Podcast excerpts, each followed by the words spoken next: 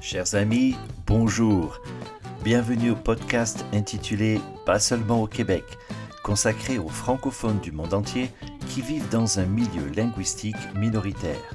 Je suis Nico, un franco-australo-canadien, et je vous parle depuis mon studio d'enregistrement situé dans la ville de Saskatoon, dans la province de la Saskatchewan, au Canada. Bien entendu, ce podcast, pas seulement au Québec, s'adresse à tous les francophones, que vous habitiez dans la belle province, en France ou ailleurs dans le monde. Chaque invité va vous faire découvrir son histoire et sa culture, car oui, il y a autant de cultures françaises qu'il y a de groupes francophones dans le monde.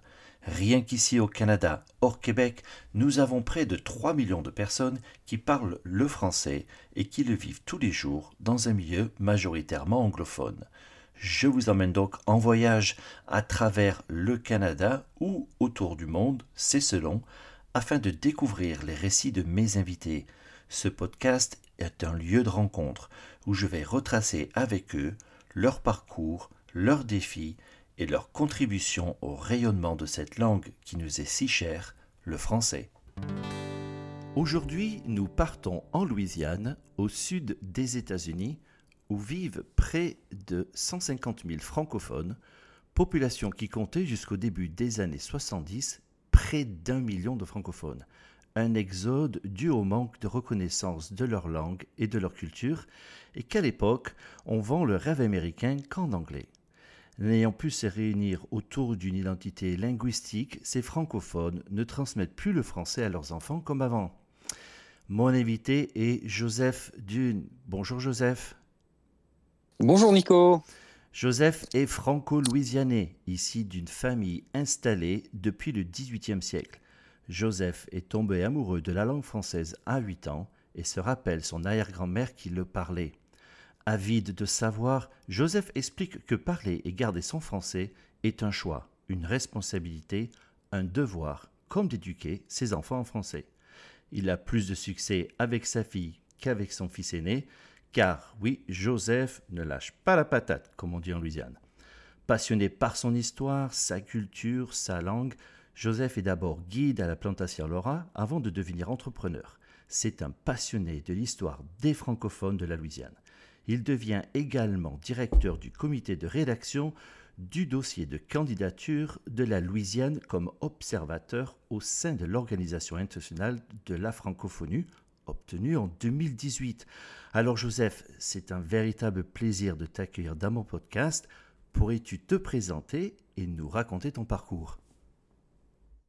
Euh, bien sûr, ça fait très plaisir d'être invité à participer à cette petite discussion. Et c'est vrai que euh, quand tu euh, mentionnes mon parcours, toutes ces choses que j'ai que j'ai pu faire, que, que j'ai eu l'honneur et le privilège de faire, ça m'étonne de l'entendre comme ça parce que je, fais ma vie, je fais ces choses et, parfois quand on est dedans, on se rend, pas vraiment compte de l'ampleur de ce que l'on peut de ce que l'on peut faire et c'est intéressant de l'entendre comme ça.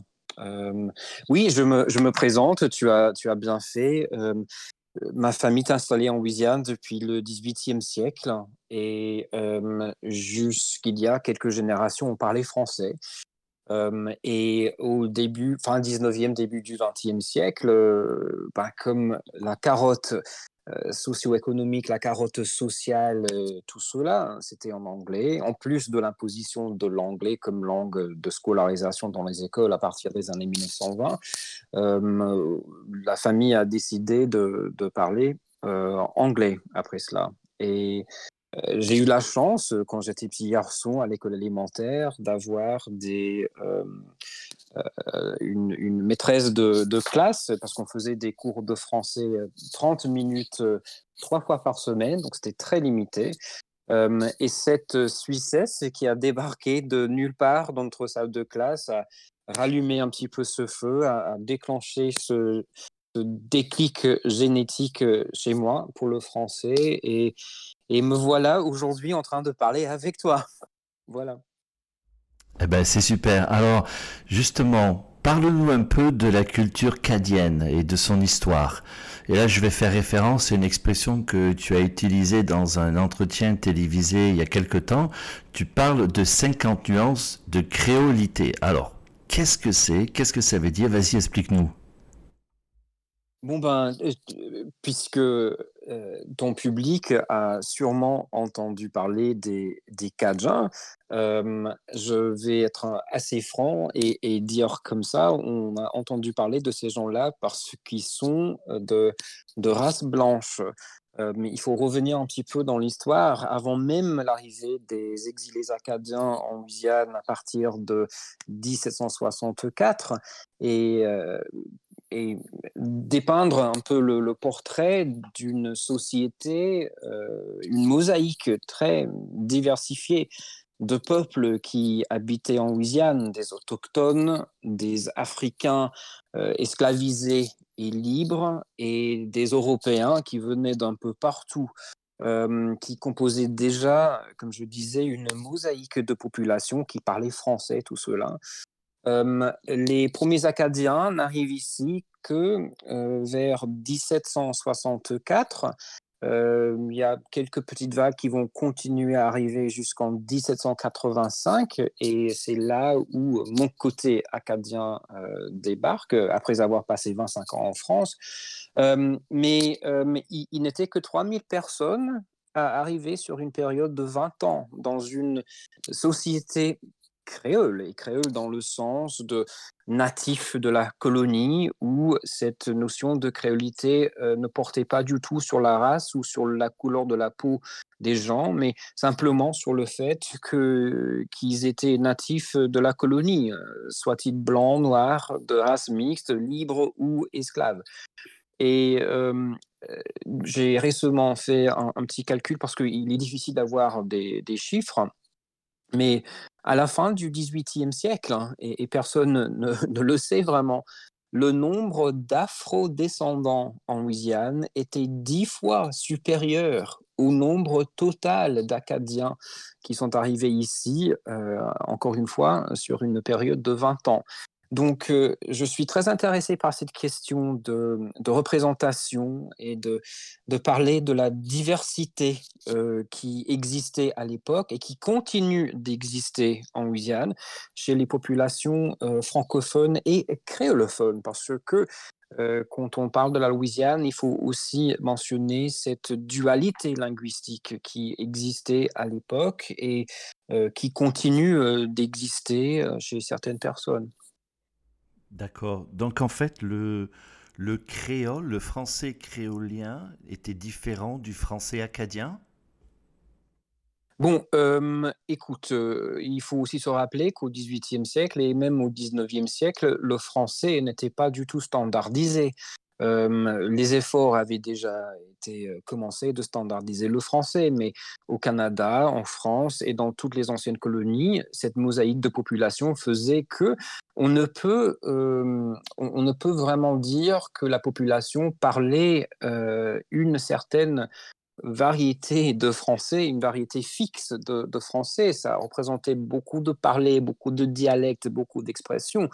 Euh, et je suis euh, très d'accord avec euh, certains linguistes qui étudient cette question de, de la langue française ou des langues françaises en Guyane, parce que c'est vraiment au pluriel, que c'est mieux de parler de, de français louisianais et pas de français acadien, parce que euh, les Acadiens, ils étaient une minorité parmi d'autres en Louisiane. Donc, on ne peut dire que euh, le, français que l'on parle en Louisiane, c'est du français acadien, il y a des éléments de cela, mais il y a également des éléments euh, de, des éléments de, wallon, il y a des éléments de, trucs africains, il y a, toutes sortes d'éléments qui,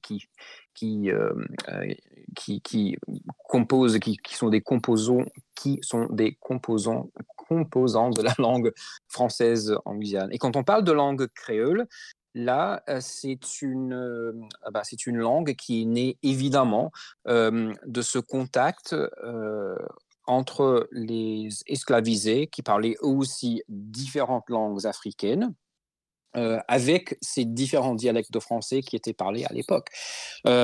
et ça a donné naissance à un créole en Louisiane qui est déjà constaté vers au milieu disons, du XVIIIe siècle et qui, qui diffère du, français parlé en Haïti ou dans la Caraïbe. Ce qui est très intéressant, c'est que notre créole à nous, en Louisiane, est beaucoup plus similaire au, au, créole parlé à l'île Maurice, en océan Indien, que, que les créoles qui sont géographiquement plus près de nous. et probablement, c'est dû au fait que à, l'époque de la traite négrière, les mêmes groupes linguistiques africains auraient été envoyés à l'île Maurice. Les mêmes groupes qui ont été envoyés en Louisiane et ces, ces, langues africaines au contact avec le français ont donné naissance à, des créoles assez similaires. donc il y a plusieurs théories évidemment, mais vu d'aujourd'hui, c'est à peu près euh, ce que l'on peut imaginer.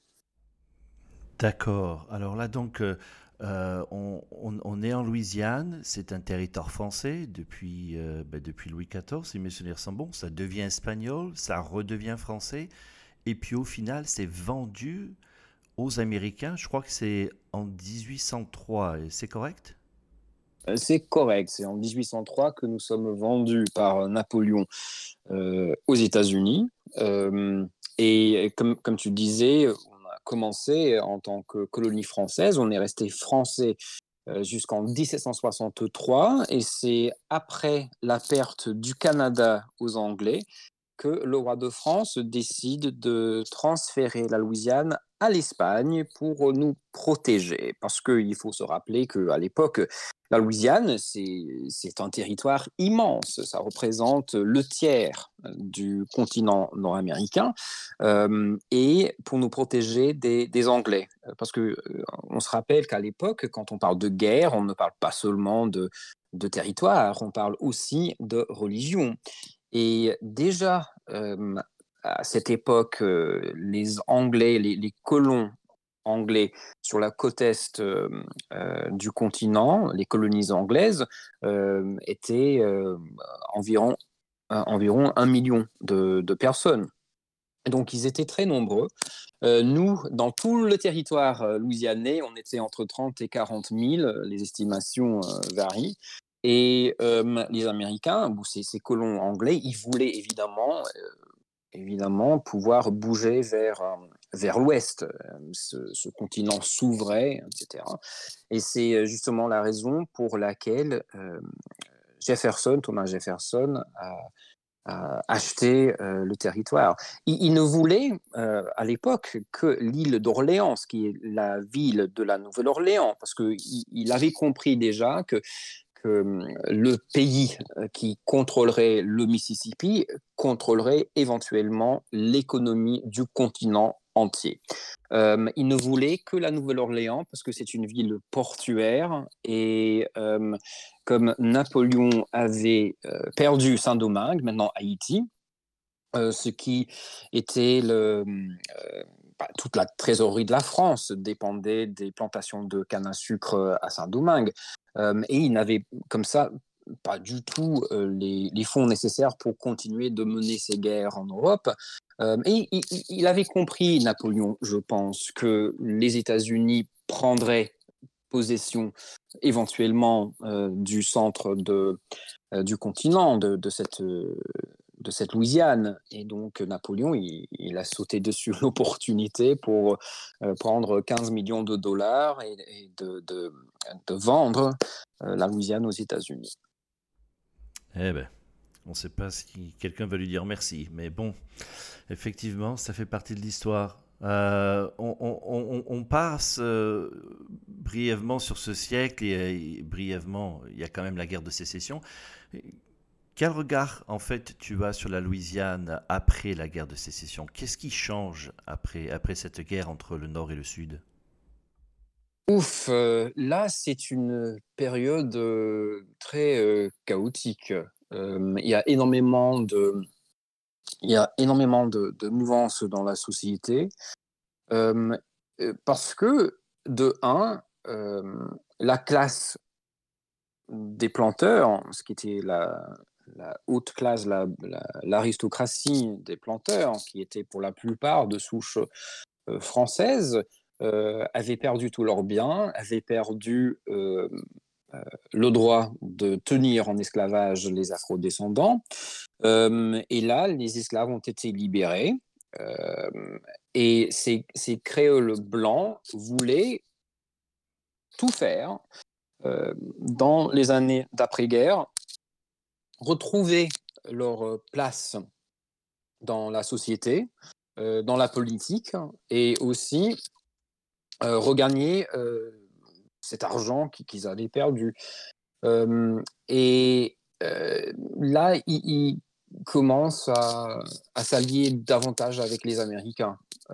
et la couleur de la peau de la personne devient de plus en plus importante à cette époque-là. Parce que avant la guerre de sécession, il existait en Louisiane la plus importante population de gens de couleur libre euh, aux États-Unis. Euh, il serait euh, erroné de les appeler des Afro-Américains parce que eux ne se considéraient pas du tout comme des Américains. Ils étaient des créoles, mais des créoles de couleur. Hein. Ils avaient été avant-guerre. On les appelait les gens de couleur libre. Euh, et ils avaient fondé des salons littéraires. Beaucoup de ces gens-là, ils étaient, euh, très éduqués. Euh, ils avaient fondé des journaux. Ils avaient fait énormément de choses dans la société. Les luttes pour les droits civiques aux États-Unis, on peut facilement argumenter que tout cela a débuté en langue française chez les créoles de couleur Nouvelle-Orléans c'est bien avant tout ce que l'on étudie à l'école, le mouvement pour les droits civiques, Rosa Parks, tout cela. Ça, c'est bien, bien plus tard. C'est au XXe siècle, mais déjà, déjà au XIXe siècle, les gens de couleur libre, les créoles de couleur en Louisiane, menaient cette, cette lutte et cette bataille pour les droits civiques. Mais bon, eux, ils avaient complètement perdu leur standing après la guerre de sécession. Parce que pour les Américains qui, qui étaient alors euh, en contrôle de, de, tout, les voyaient juste comme, comme des noirs. Euh, et euh, euh, les, les, créoles, les créoles blancs les ont abandonnés. Les Américains ne voyaient pas de place pour eux. et c'est là où est le système de hum, Jim Crow. Donc ça, c'est la vraie ségrégation raciale institutionnelle qui va perdurer jusque dans les années 1950-1960. Hum, cette ségrégation raciale va avoir un impact très négatif sur hum, le maintien de la langue française en Louisiane.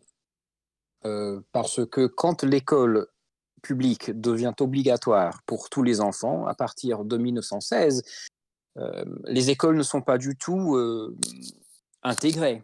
Il y a un système euh, scolaire pour les blancs, un système scolaire pour les noirs et beaucoup plus tard, un système scolaire pour les amérindiens. donc, toutes ces différentes composantes de la société, par les Français, par les créoles, et une fois que la constitution de l'État de 1921 est promulguée euh, le 18 juin 1921, là, la langue anglaise est imposée comme seule langue de scolarisation. Le français est relabilisé langue étrangère et ça va créer évidemment un décalage relationnel.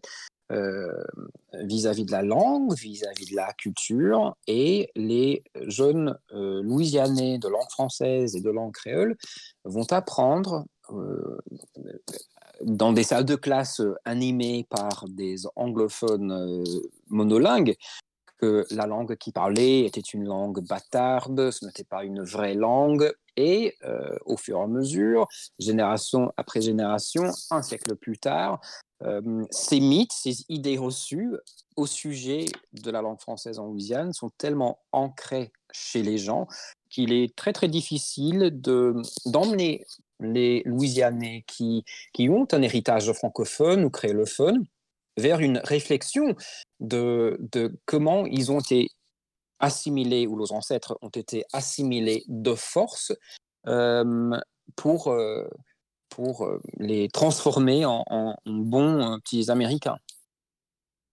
Donc là, on est au XXe siècle.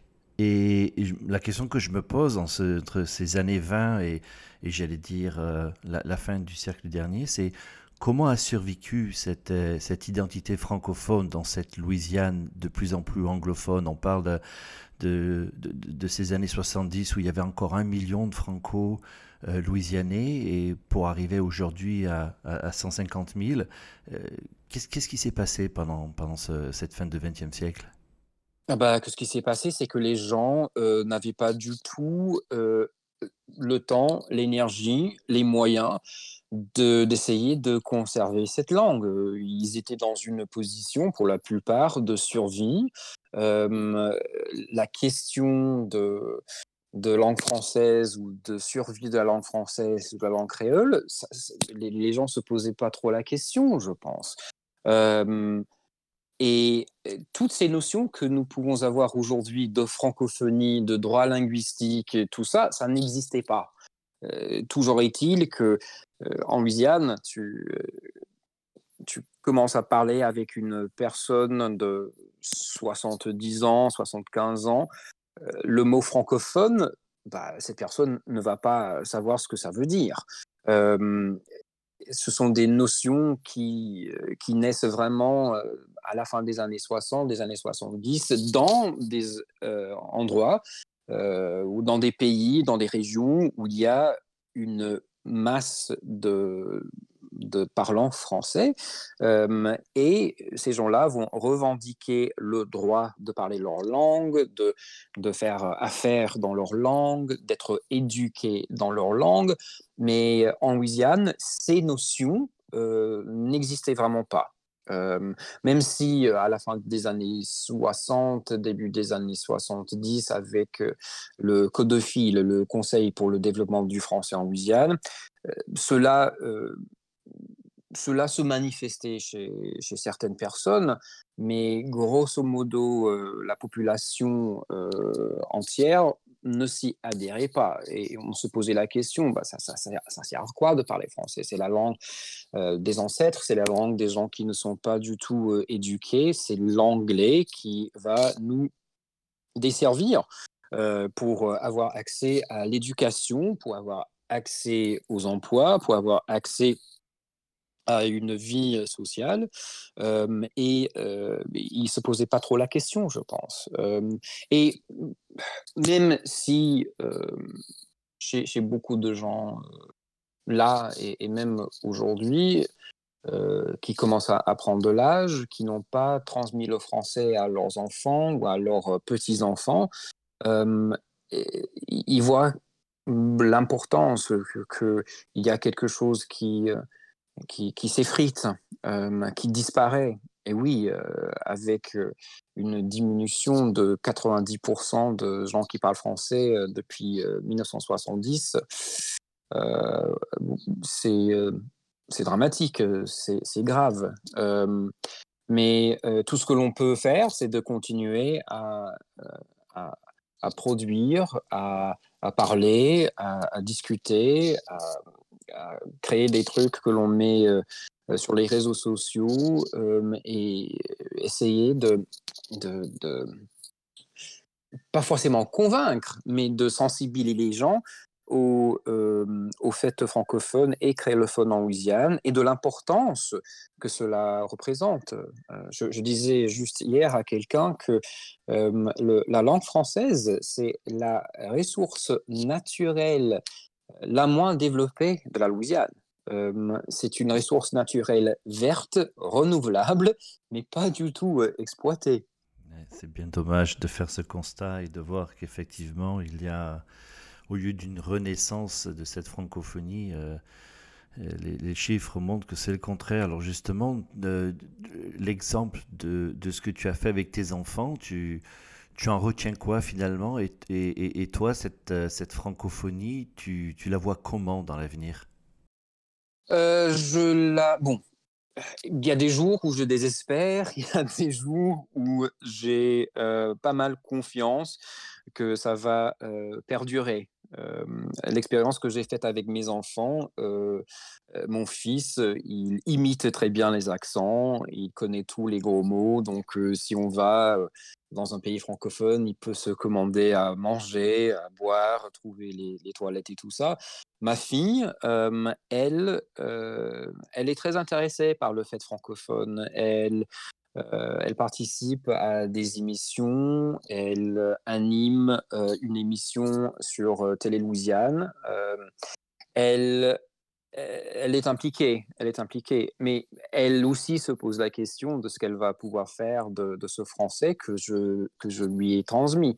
Euh, je suis très encouragé euh, de voir euh, sur les réseaux sociaux maintenant, il y a Télé Louisiane, il y a La Créole Show, il y a des podcasts, il y a des jeunes dans la vingtaine, début de la trentaine qui, qui prennent la relève. Et pour moi, c'est ça me donne de l'espoir parce que eux, ils, sont éduqués, ils ont voyagé, ils, ont ce contact avec les autres jeunes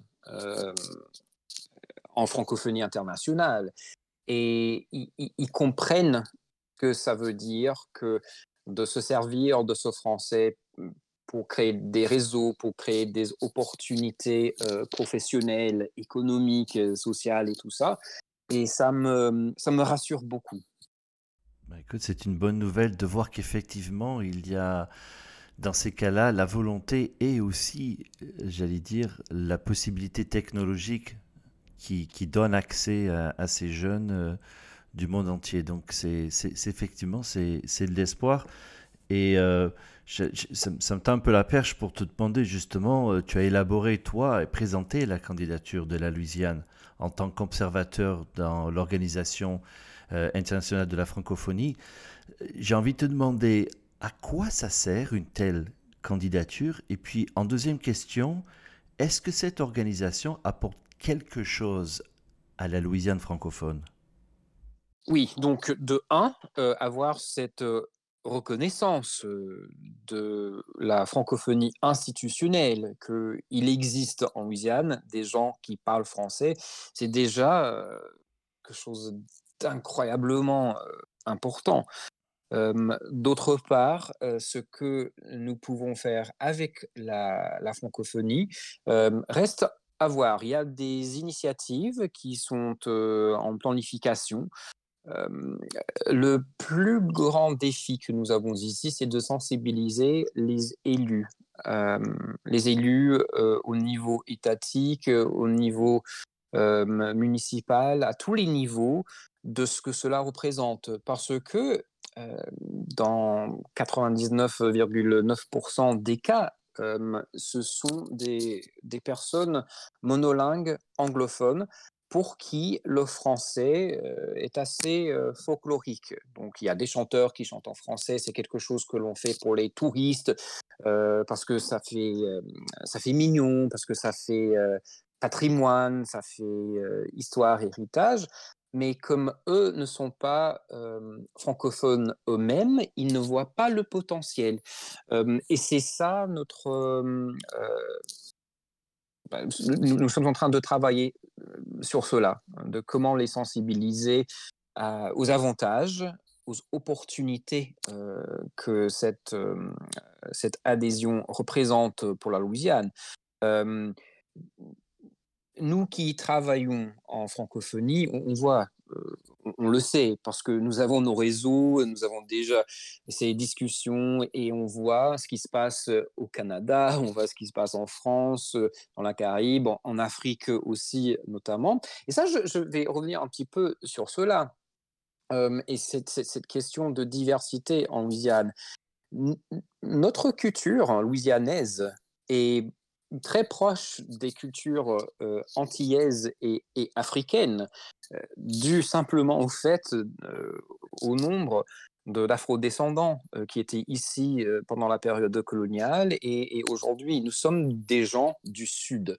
Et notre affinité très souvent, c'est beaucoup plus avec les, les, gens du Sud, les Antillais, les Africains, parce que notre cuisine, notre musique et tout cela est influencé, trouve ses racines vraiment dans cette culture africaine. La culture louisianaise, à la base, c'est plutôt une culture africaine, de, de, par ses, ses apports de, de, ces, de ces esclavisés et ensuite après. donc, je, je, tiens toujours à, le souligner. Bon, et, l'Afrique, ben, bientôt, dans quoi, 25, 50 ans, la plus importante population de francophones sur la planète sera en Afrique, sur le continent africain. et c'est cette, cette, possibilité d'ouverture sur le monde, ces possibilités, c'est ce potentiel économique et de partage qui, qui existe entre tout le monde. la Louisiane, c'est un carrefour on l'oublie trop souvent, la Louisiane, c'est vraiment le carrefour de toute la francophonie. C'est l'Europe, c'est le Canada, c'est la Caraïbe, c'est l'Afrique, tout se croise ici. et c'est ça la, richesse d'une telle reconnaissance de l'OIF et reconnaissance de, nos partenaires internationaux sur, tous les différents projets sur lesquels nous travaillons. Alors tu dis c'est un carrefour euh, de la culture francophone du monde. J'ai envie de te poser la question. Et, la gastronomie et la musique franco-louisianaise, alors ça ressemble à quoi? Est-ce que tu peux donner des, idées euh, euh, à la fois du type de musique et, j'allais dire et de sa gastronomie? Est-ce qu'elle est particulière à la Louisiane aussi? Euh, la gastronomie, euh, la gastronomie, oui, on a la gastronomie euh, créole et ce que beaucoup de gens appellent aussi la gastronomie cajun, mais à la base c'est de, de la cuisine créole. Et pour revenir un petit peu dans le temps, si, si l'on s'imagine sur, sur un territoire, dans une colonie, il y a un Français qui a son idée de ce que c'est que la soupe. Tu as des ingrédients locaux que personne ne sait manger, à part les autochtones. Et tu as une femme euh, esclavisée, africaine, qui est la cuisinière, qui va apprendre de l'amérindien ce qui ne va pas tuer quand ce sera cuisiné. Euh, pour préparer une soupe pour le français. Et là, tu arrives à avoir le gombo. Euh, donc, on peut décortiquer euh, ces différents plats louisianais et retrouver dans chaque plat euh, typique ou euh, spécifique le, gombo, ce qui est un peu le plat national de la Louisiane. on peut décortiquer le gombo, le jambalaya, tous ces différents plats qui sont tellement associés à la Louisiane et trouver exactement son origine. Et ça, c'est assez particulier, je crois, parce que on, retrouve tout, euh, même la cuisine, c'est un carrefour. La musique euh, également, euh, la musique tout à fait.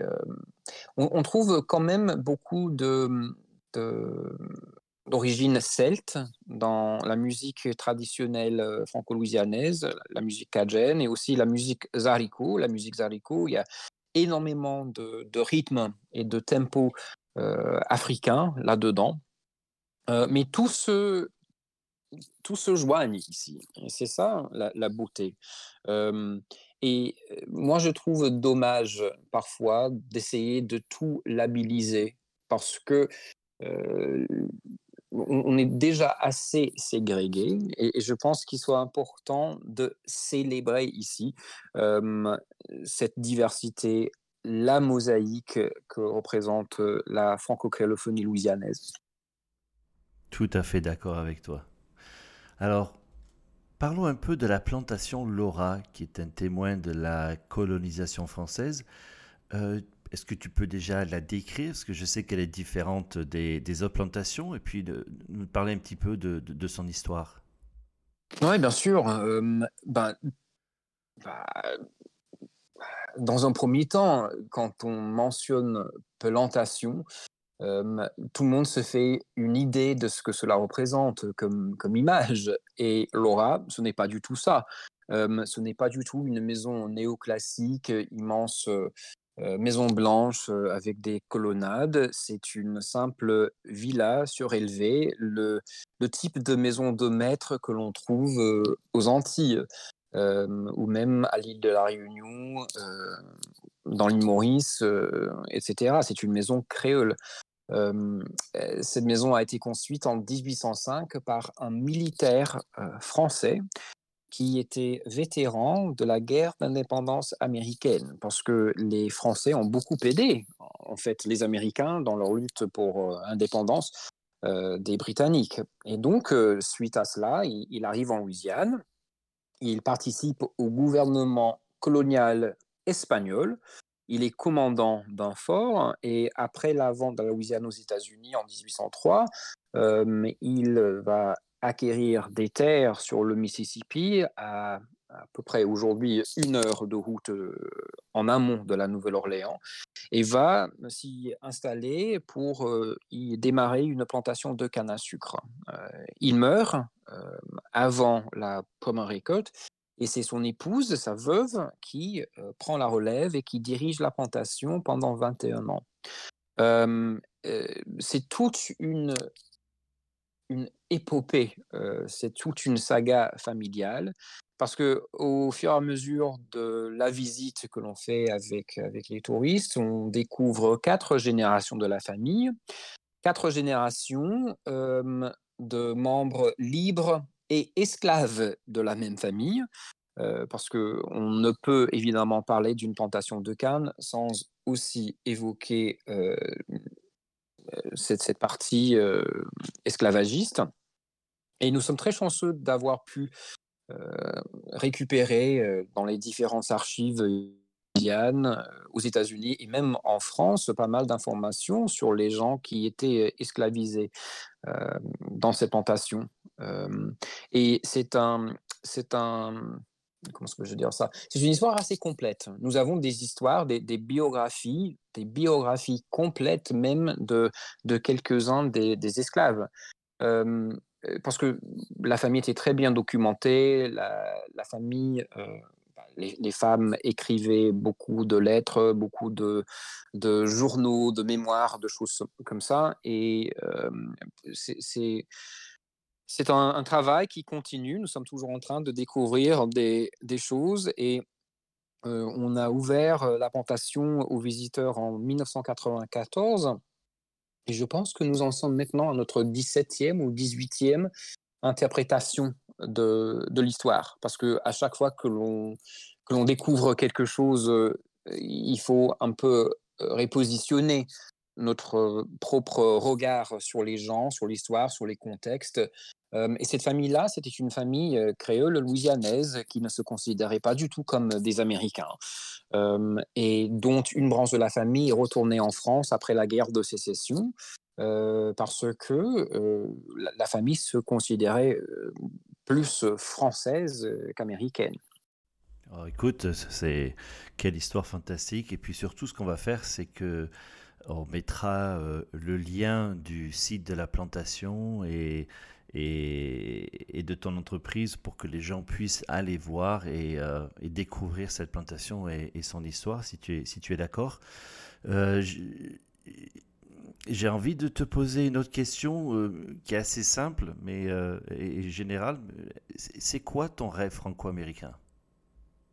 Mon rêve franco-américain, mon rêve franco-louisianais serait que mes compatriotes, mes concitoyens louisianais commencent à reconnaître la riche histoire de ce lieu que nous appelons notre chez nous et de redécouvrir un petit peu la langue française et la langue créole pour mieux appréhender, pour mieux comprendre pourquoi la Louisiane demeure aujourd'hui si différente des autres États.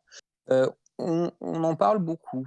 On dit très souvent bah, la Louisiane, c'est un lieu comme nul autre aux États-Unis, mais très peu de gens, même ici, prennent le temps de, creuser et de vraiment essayer de comprendre le, pourquoi de tout cela, le pourquoi, le comment, de, pourquoi nous sommes, différents. Et c'est, je, je, dirais comme ça, c'est vraiment en redécouvrant cette histoire en français, euh, par le biais des archives, des documents, des témoignages, des enregistrements audio et vidéo qui euh, sont réalisés depuis les années 1920 en français et en créole. Parce qu'il faut euh, évidemment faire l'effort de, de, se réapproprier cette langue pour pouvoir découvrir cela. Mais c'est en faisant cela que, enfin, j'ai pu vraiment mettre le doigt sur le pourquoi la Louisiane est si différente. Euh, c'est quasi impossible de, de l'appréhender en anglais. Il faut le faire en français.